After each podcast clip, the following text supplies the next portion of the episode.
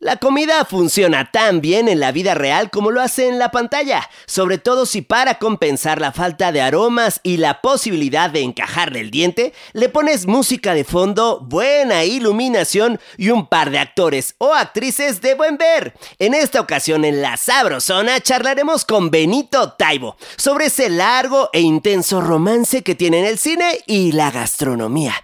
Ay. La Sabrosona.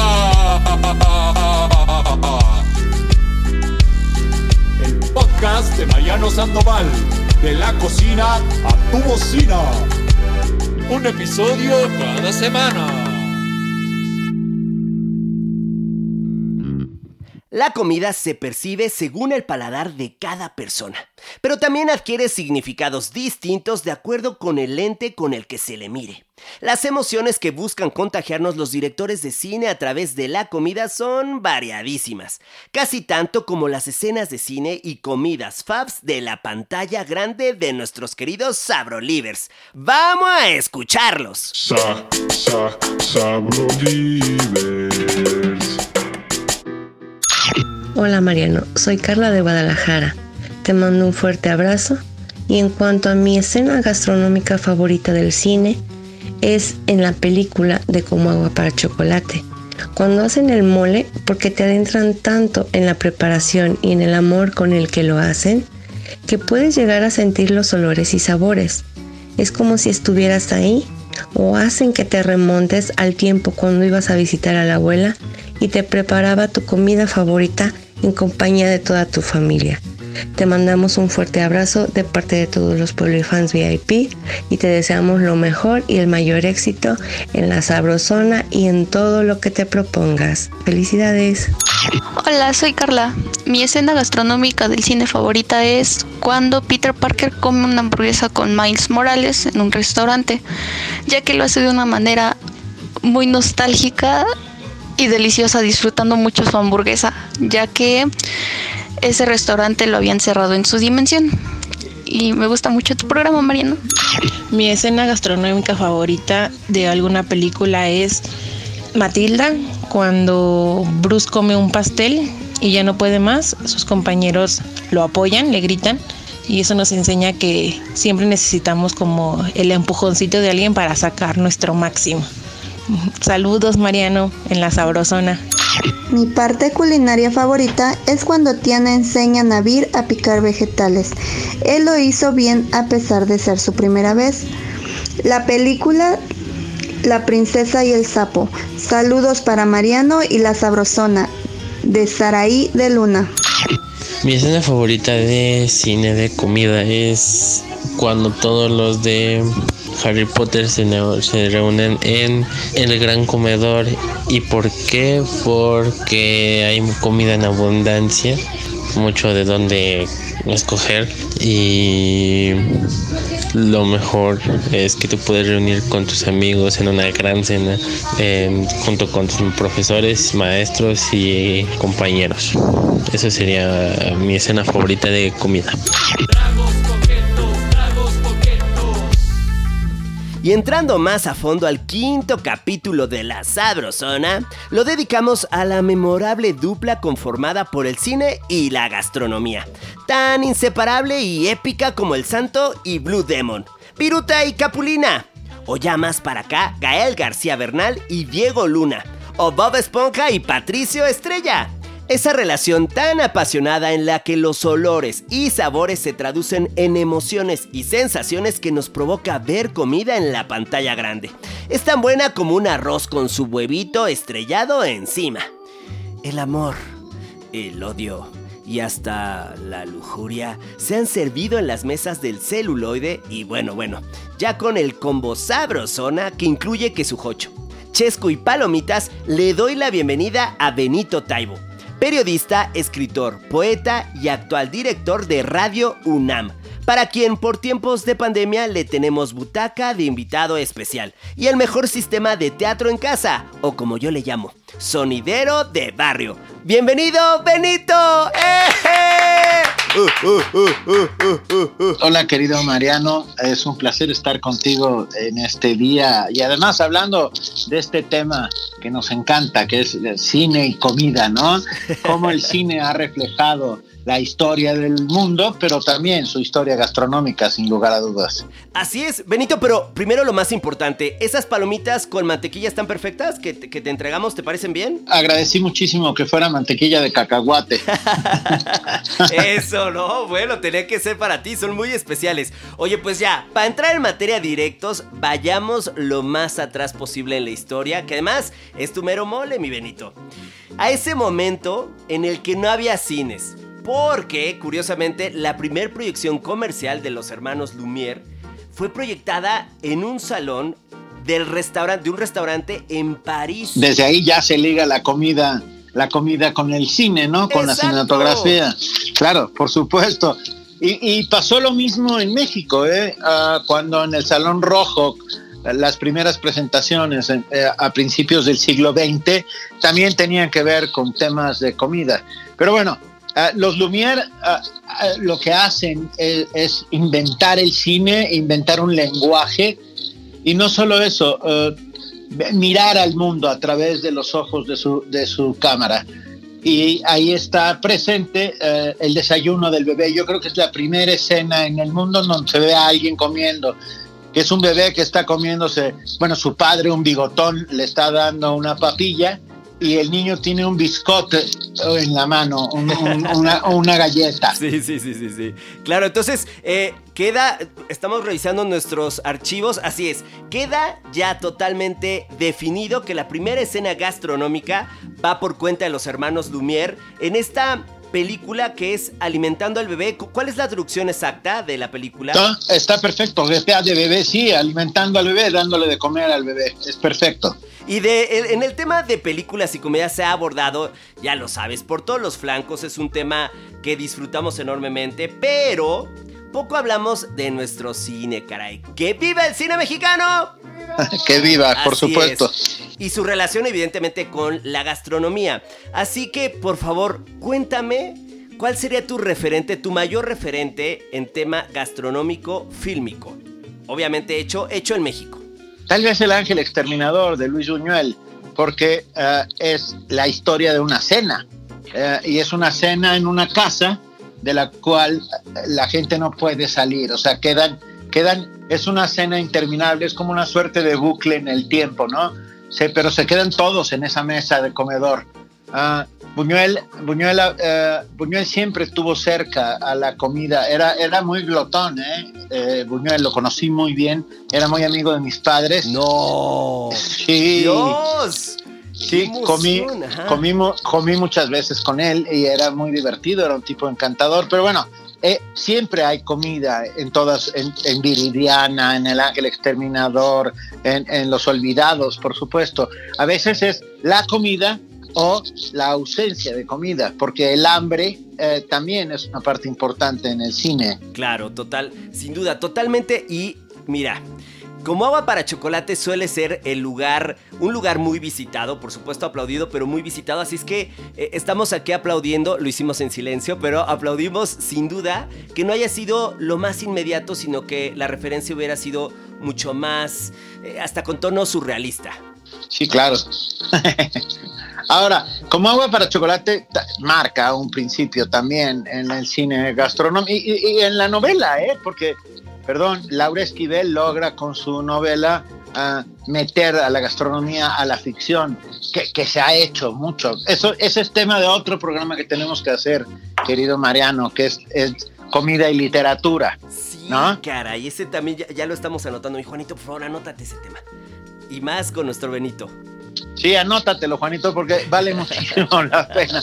Pero, Sí. pero, pero bueno, el salto que da el cine y, y- y la manera en que es tratada por Alfonso Arau, que entonces estaba casado con, con Laura, ah, convierte a la, a la comida en el elemento central de la película, lo cual también es muy importante, ¿no?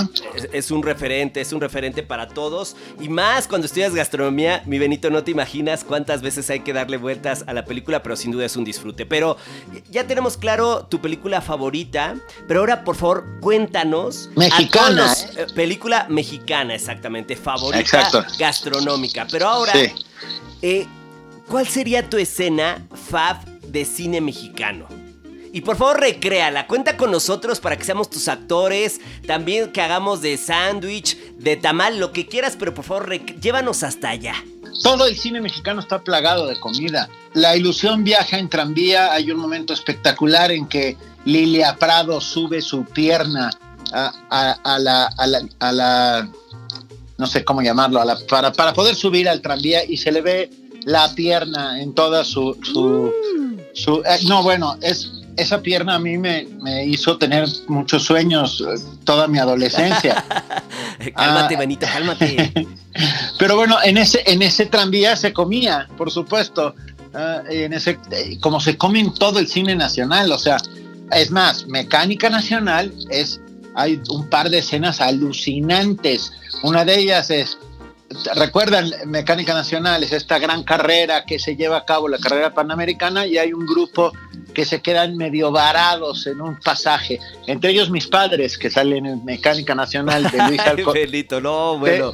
de, de Luis. Alcoriza. Pero hay un par de personajes que son Carlos Piñar y Pilar Bayona, una de las Pili Mili, es Pili, que son dos guapísimos vestidos de blanco que se sientan y empiezan a comerse una paella, chorizos y acaban hechos una mierda.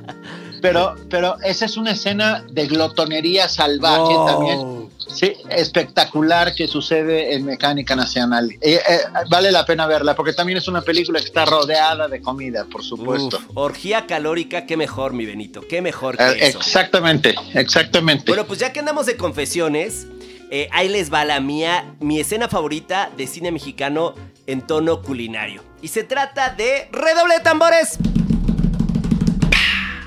Los hijos de María Morales. A ver, Órale. sí, mi Benito, por favor, ¿eh? Te voy a recrear yo ahora.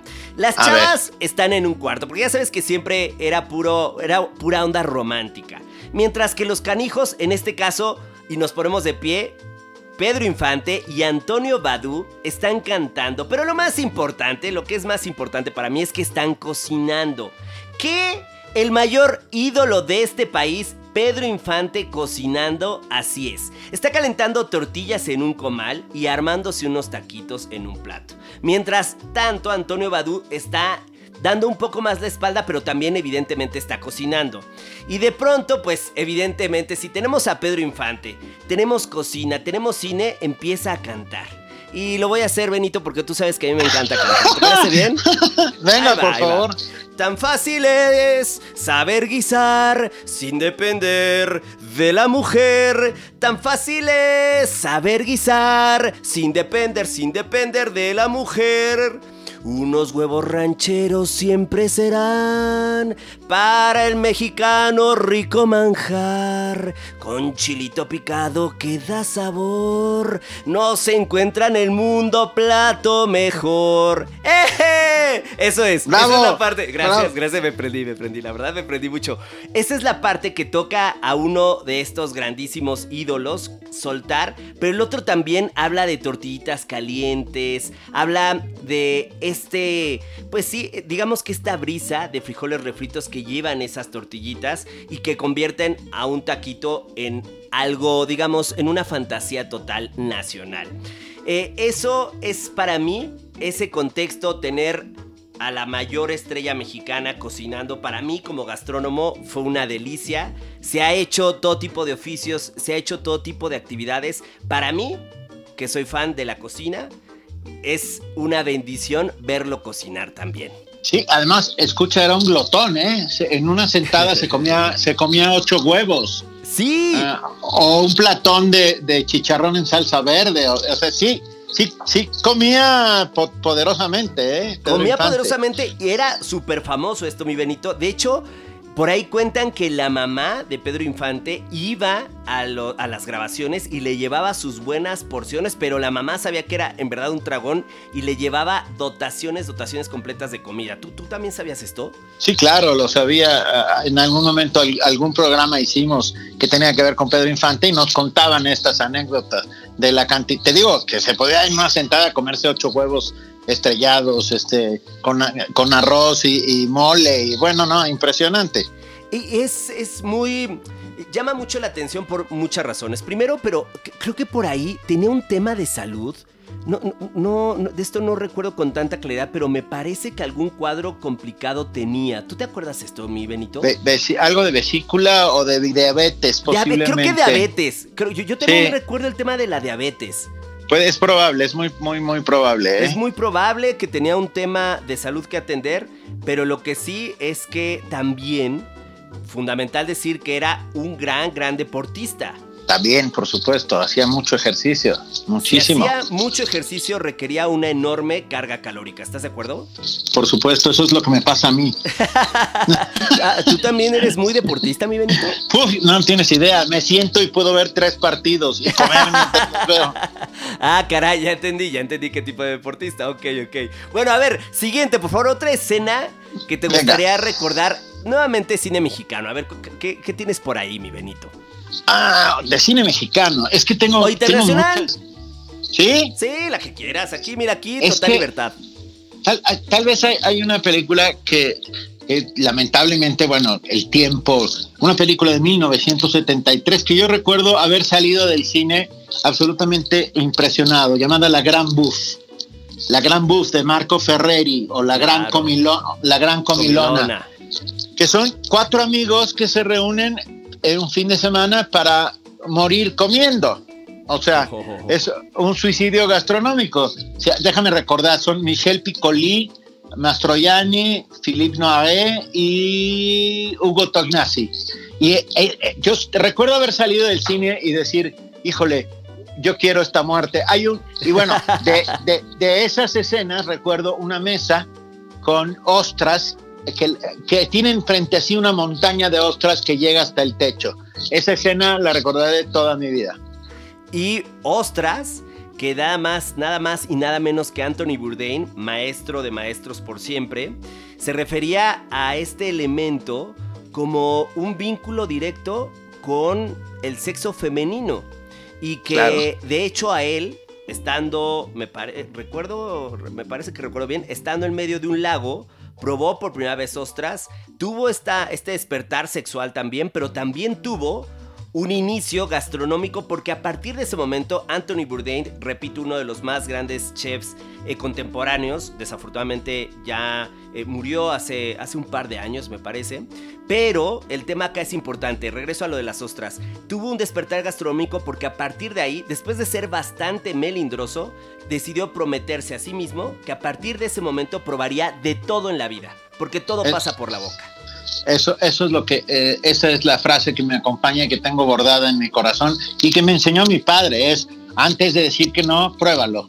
¿no? Entonces, es, es la única manera en que puedes llegar a un poco más lejos eh, en ese sentido. Claro, sin duda, sin duda. Y, y, bueno, pues algo más que compartir sobre esta. Es que de esta película podríamos dedicarle tres episodios más, pero algo más, algo que te gustaría dejar en la cabeza de todos respecto a esta película, mi Benito.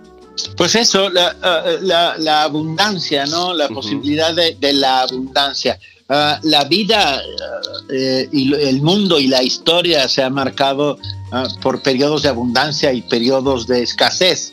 Ah, y, la, y la alimentación ha sido ahí un, un- un documento inalterable, importantísimo. Ah, cómo las patatas salvaron a, a Irlanda en el momento en que se decretó la gran hambruna, ¿no?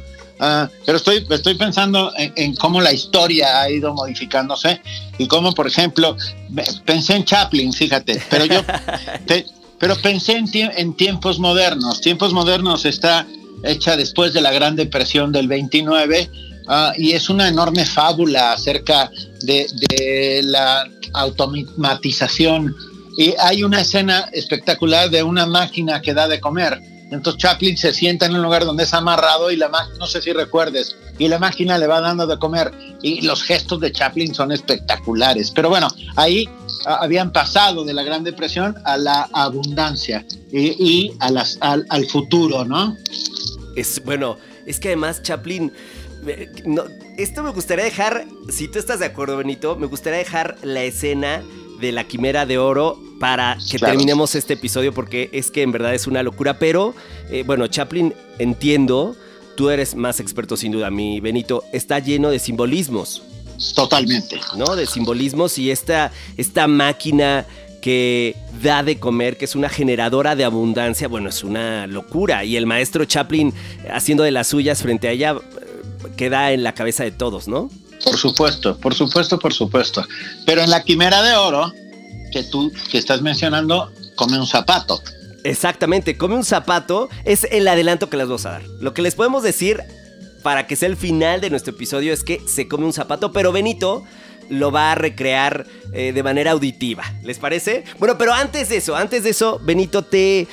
Yo tengo mi escena favorita de película internacional y se Venga. trata de... Redoble de tambores, chavos. Parásitos. Así es, la gran película ganadora del Oscar en el 2020. Entre ellos, hay que recordar, sí, sí, sí, sí, exactamente, Sabro Livers, película, director, guion original. Dentro de las primeras escenas de esta familia protagonista, se dedican a armar cajas de pizza desde casa y ahí se llevan una lanita. Después otro elemento gastronómico es la ultra turbo alergia de la ama de casa a los duraznos.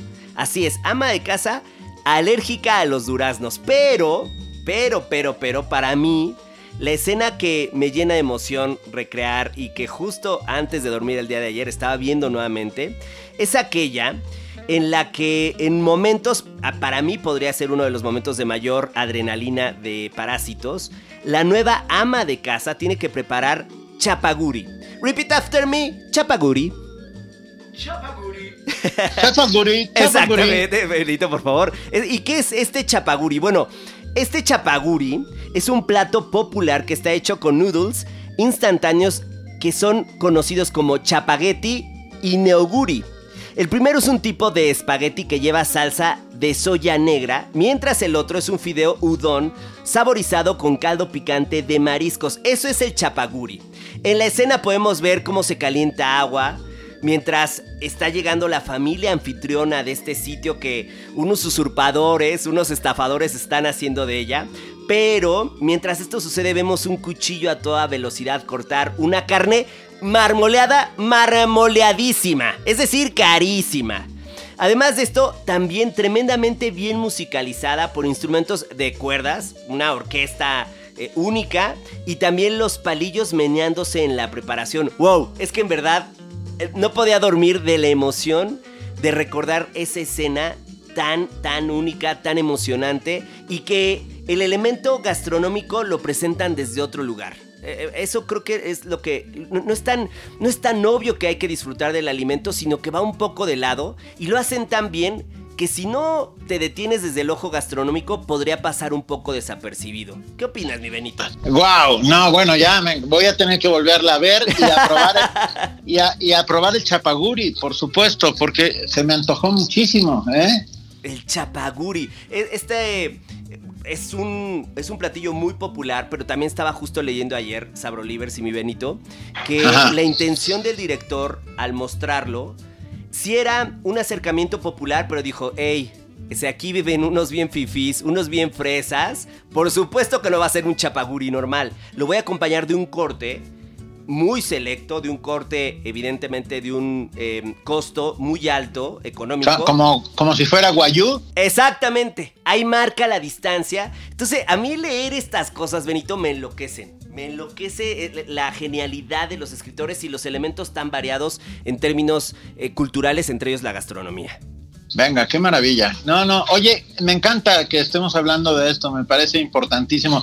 Tú sabes que yo siempre he dicho que comida es cultura, ¿no? Entonces, bueno, eh, mantengo ese, esa, esa lógica y sigo pensándolo completamente. Estoy escribiendo un libro de cocina, ya hablaremos algún día. Wow, oye, por favor, tienes que regresar a la sabrosona para que hablemos de ese libro. ¿Te parece bien?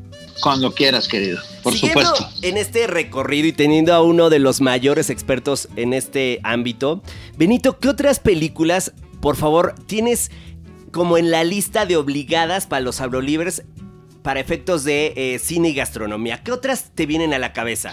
Sin duda, el Festín de Babette. El Festín de Babette es una joya, es una maravilla.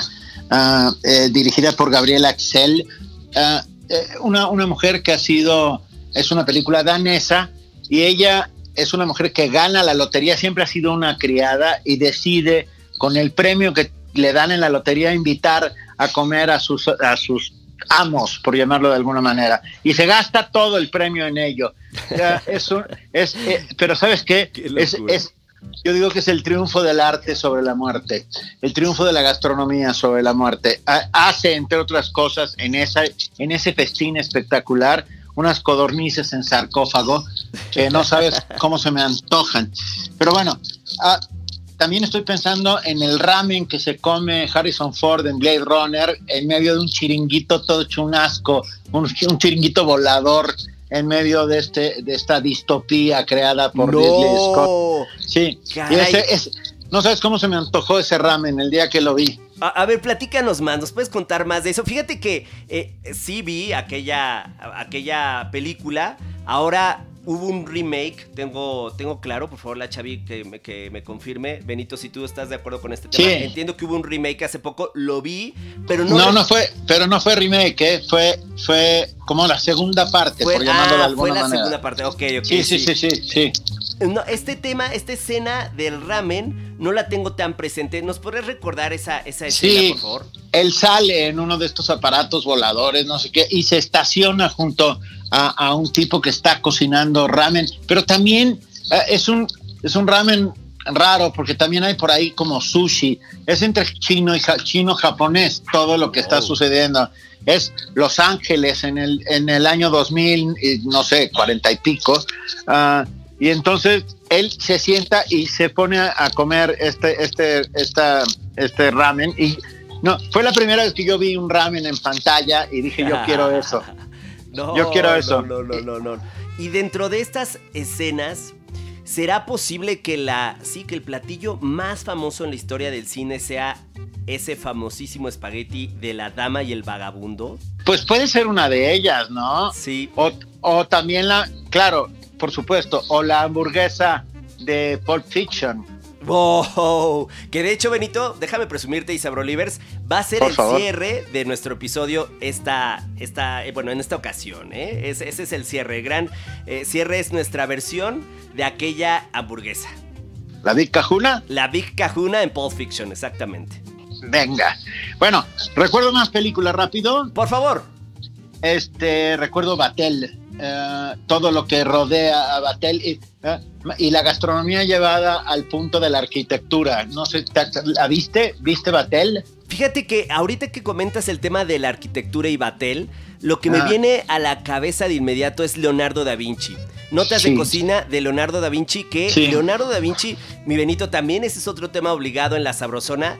Ta- Era también. un, evidentemente, un artista en todos sentidos, pero principalmente, de acuerdo con esta teoría de la- las notas de cocina de Leonardo da Vinci, era en realidad un enamorado de la cocina que hacía todo lo demás por ganarse lana, pero lo que él realmente quería era cocinar. Pero dentro Sí. de ello estaba también el tema de la arquitectura. Por supuesto, sin lugar a dudas, pero déjame darte Regresar. una, desil no, Sí. darte una desilusión horrible. No, por favor.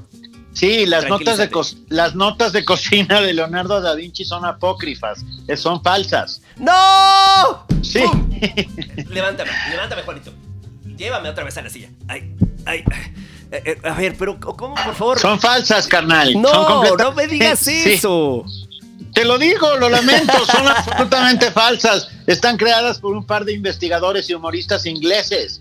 Ah, son absolutamente falsas, No. pero, pero son muy divertidas. Son Ah. divertidísimas. Pues sabes qué, son tan divertidas que yo me las quise creer y me las creí durante años, ¿eh? pues no, pues sabes que muchos de nosotros nos las creímos, pero, pero son apócrifas. Pero escucha, Caray. lo que sí es cierto es que Leonardo puso incluso una taberna junto con otro pintor en Florencia y fracasaron miserablemente. Eso sí es real, porque el, el- el libro lo presentaba un poco como, digamos, que la cocina, aunque la amaba, en realidad no era su mayor habilidad, pero bueno, ahora tenemos No. claro que no es, que no es cierto. Pero regresando a Batel, eh, me hablabas Sí. de, de la arquitectura y, y es esta que película. la, arqui- la arquitectura de la comida, como la presentación de los platos convertidos en, en- en casi castillos sobre las mesas, ¿no? Ah, Sí. fai- Faisanes eh, que están a punto de levantar el vuelo, este, no, bueno, que es muy impresionante. eh, eh, y entonces ahí es donde te das cuenta de, de todas las, eh, las aristas que tiene el tema gastronómico, no solamente el buen sabor, sino la presentación y por supuesto, y lo más importante, la compañía. Ah, eh, Claro, claro. alimentarse se pueden alimentar los hámsters o las ballenas azules. Comer es un acto social, antropológico, cultural que hacemos con otros a los que queremos para seguir contando historias. Sin duda, propio totalmente del hombre y es lo que uno de los elementos que nos distingue. ¿Qué otras películas, Benito, para que nuestros Abrolivers tengan mucho que hacer estos fines de semana y más en estos tiempos de aislamiento? Venga, está la cena de, de Héctor Escola, eh, otra, otro, otro de los grandes. Pero bueno, eh, cualquier película de Fellini que pongan, habrá comida. ¿eh? Desde, de- desde Amarcord a- hasta Los Payasos o, o- o La Dolce Vita, siempre hay comida presente. Hay una escena maravillosa de, en La Dolce Vita de Anita Ekberg comiéndose un, un espagueti con Marcello Mastroianni, que es, es espectacular. Estoy, ahora, estoy pensando en, en la comida en el extremo, ¿no? Hannibal de los Lecter. excesos.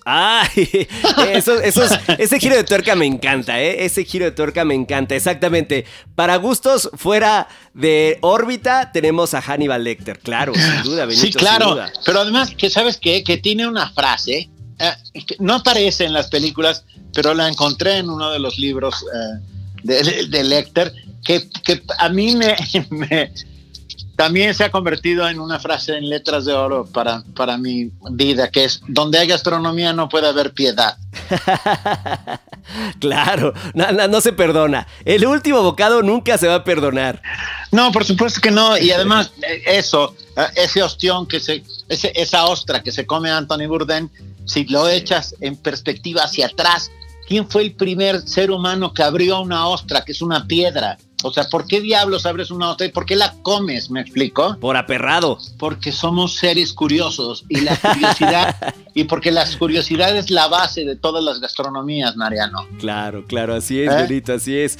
Eh, bueno, habíamos anticipado que queríamos cerrar este capítulo con aquella escena de la película La Quimera de Oro de 1925. Y por favor, haznos el honor, Benito. Cuéntanos de esa escena.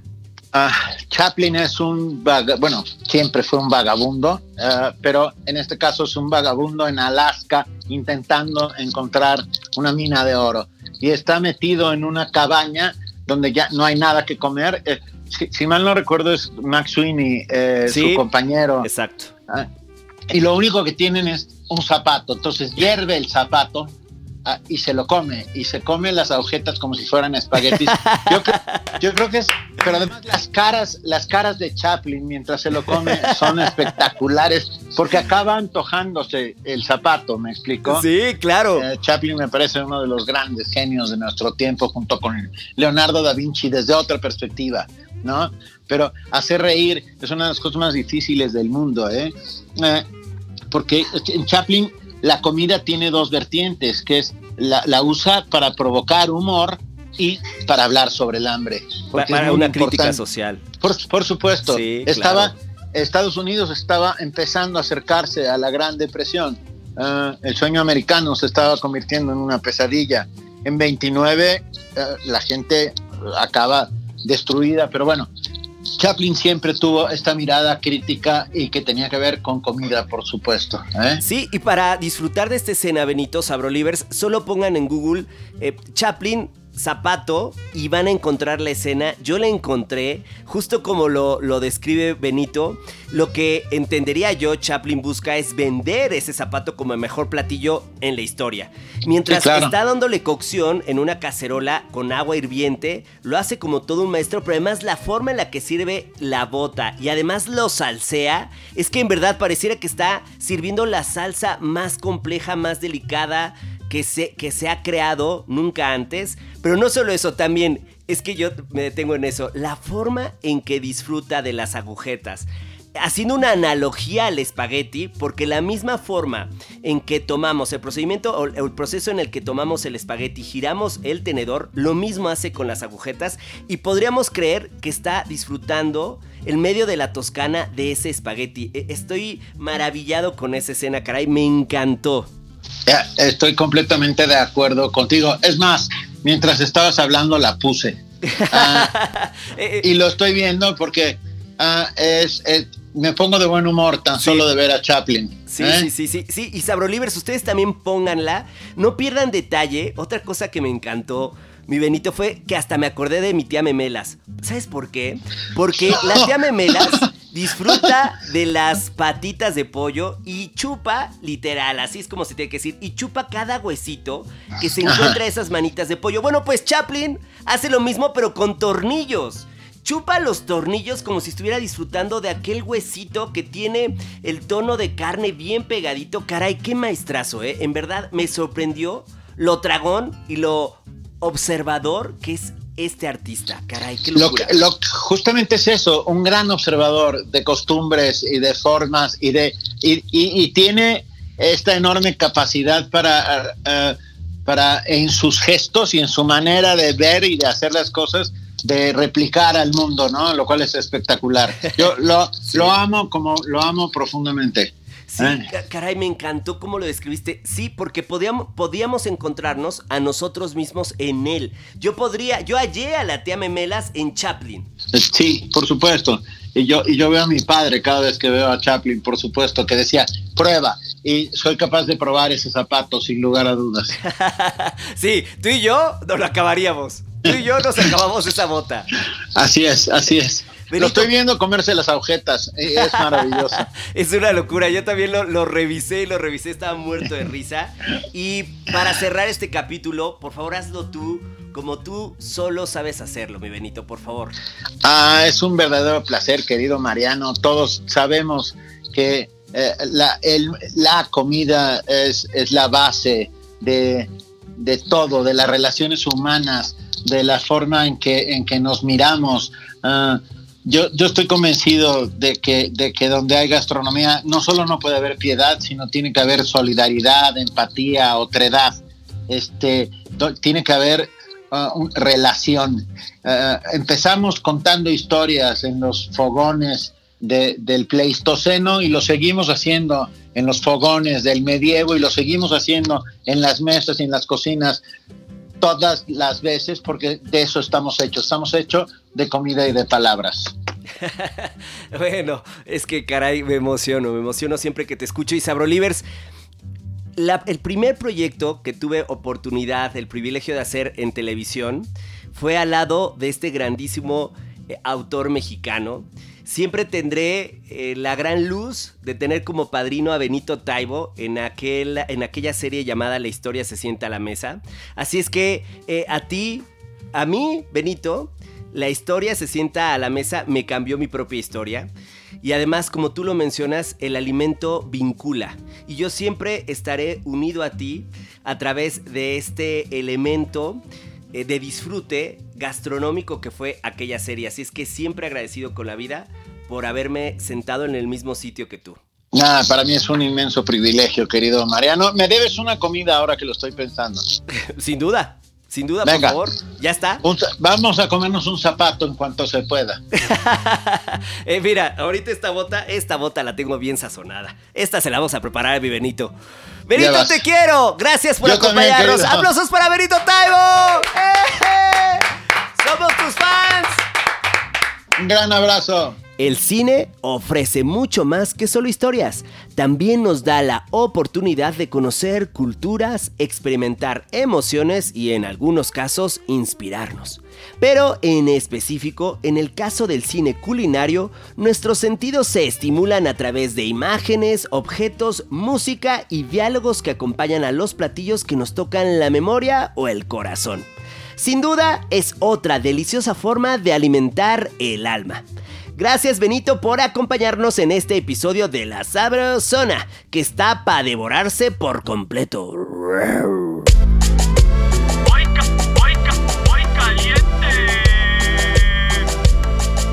La Sabrosona presenta una receta de Quentin Tarantino, a la que nosotros le dimos su ayudadita.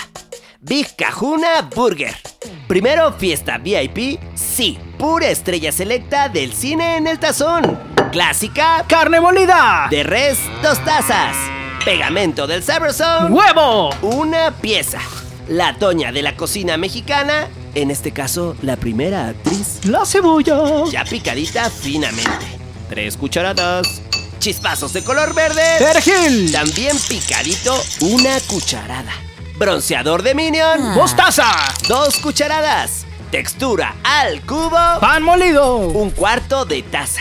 Unas buenas meneadas, como diría la abuela. Para dar paso a una escena de suspenso. Tomar una porción de carne, hacer una cavidad al centro y colocar un poco de queso rallado. Sí, un queso que grita ¡Viva América! ¡Queso tipo americano! Una taza, repito, rayadito. Aplanar para dar forma a la carne de hamburguesa. Ya nos espera el sartén caliente saliente del infierno. Sellar por ambos lados esa carne y cocinar hasta cocer. En otro sartén rugiendo de caliente, dorar pan. Cuatro piezas de pollos brioche. Mientras tanto en Ciudad Gótica, sí, en ese sartén en que la carne ya está cocidita, agregamos que sus pepinillos, tocino ya sofritito, hojas de lechuga, de la que encuentre, no se me preocupe, tropicalísima, piña, rebanadita y ya asadita. Y por último, el final de este rascacielos gringo, aros de cebolla ya frititos. Montar sobre su respectivo pan. Acompañar que con su mayonesa y su ketchup y fueron felices para siempre. Ya te, te vas, la caminera. La caminera de hoy consiste en un coctelito muy coquetón de predicciones gastronómicas para lo que nos depara el 2021.